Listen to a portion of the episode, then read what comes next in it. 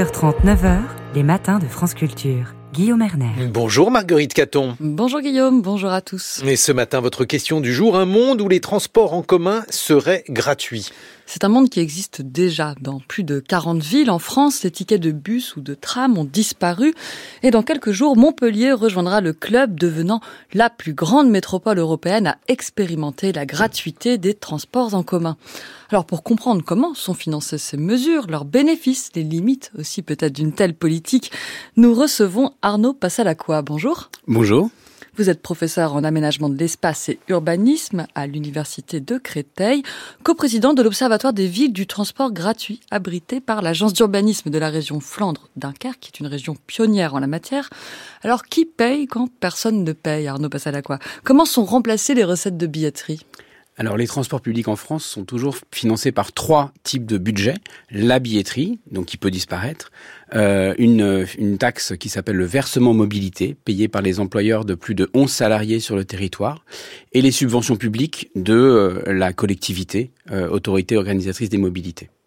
Et donc une fois qu'on supprime la billetterie, on réajuste. Euh, soit on augmente le versement mobilité, soit on augmente les subventions publiques, c'est-à-dire en, basculant d'un budget pour autre chose vers le budget pour les transports. Soit aussi, et c'est souvent le cas en fait, on va revoir aussi le réseau. Euh, donc le coût final n'est pas forcément le même que le coût au démarrage.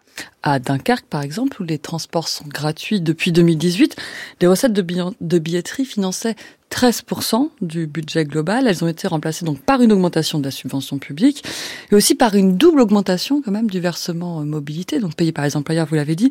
Euh, j'imagine que les entreprises sont peu enclines à encourager de telles mesures. Alors effectivement, euh, la, le versement mobilité est un, un, sujet contre lequel le MEDEF euh, se, se révolte régulièrement. Euh, mais euh, dans des villes comme Dunkerque où l'industrie est en fait assez forte, euh, eh bien le choix peut être fait pour rééquilibrer parce que la population est en revanche assez populaire et pas forcément très aisée. ben c'est un choix de rééquilibrage des finances. Sachant qu'il faut quand même préciser que ce versement mobilité peut pas être augmenté de manière inconsidérée, il est plafonné.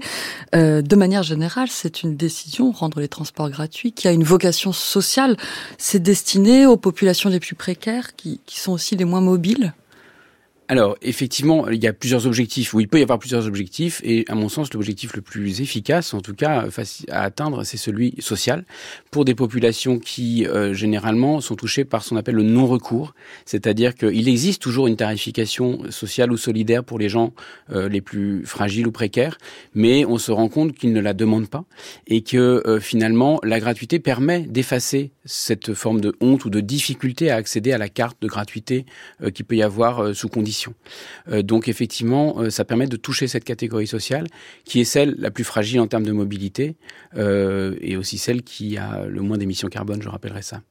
On met souvent aussi en avant des objectifs écologiques. Est-ce que ça marche? Est-ce que ça peut se mesurer?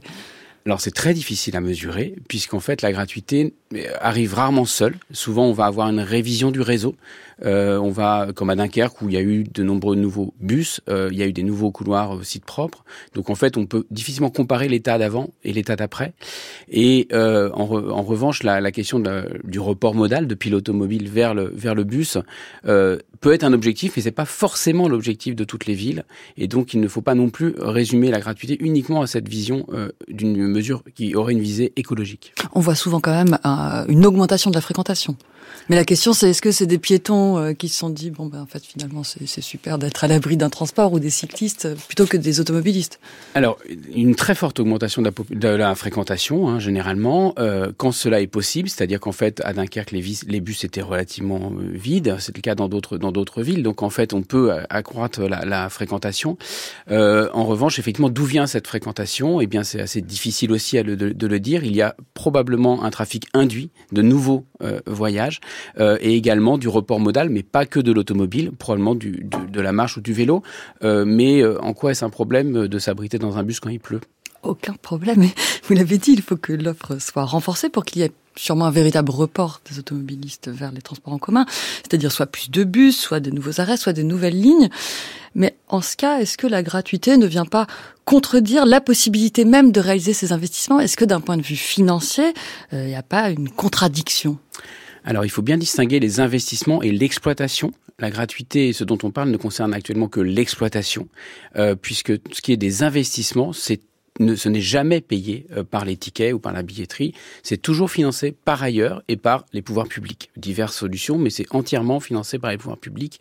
En France, il n'y a aucune ville qui finance ces investissements par les recettes de, tarification. Et donc, du coup, euh, il faut bien distinguer les choses. On est dans un monde où les investissements sont déjà gratuits pour l'usager ou l'usagère. Et euh, donc après, effectivement, ce sont des choix politiques d'affecter tel ou tel budget. Ils sont gratuits pour l'usager ou l'usagère, mais ils sont quand même pris en charge par la collectivité. Donc le budget, un budget constant pour une collectivité, et il y a quand même à un moment une difficulté, peut-être pas une contradiction, mais au moins une difficulté. Euh, alors, il y a une difficulté. Il faut sucrer d'autres dépenses. Quoi. Oui, et, et, je dirais que ça ne concerne pas que les réseaux gratuits. C'est-à-dire qu'en fait, l'ensemble des transports publics en, en France aujourd'hui sont euh, fragilisés par les questions euh, financières. Et, euh, et, en fait, que vous ayez, par exemple, comme à Dunkerque, 13% en plus ou en moins de budget, c'est relativement marginal en fait.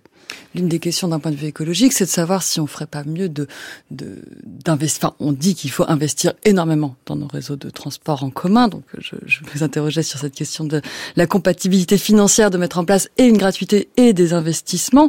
Mais est-ce que euh, finalement rendre gratuit un réseau de transport en commun, c'est pas presque une mesure d'économie? Justement On fait pas les investissements, on rend ça gratuit et finalement c'est aussi plus populaire, peut-être plus porteur électoralement que des décennies de travaux. Alors euh, effectivement, les systèmes de transport, euh, il est important qu'ils aient une matérialité efficace, mais aussi un imaginaire associé qui soit positif.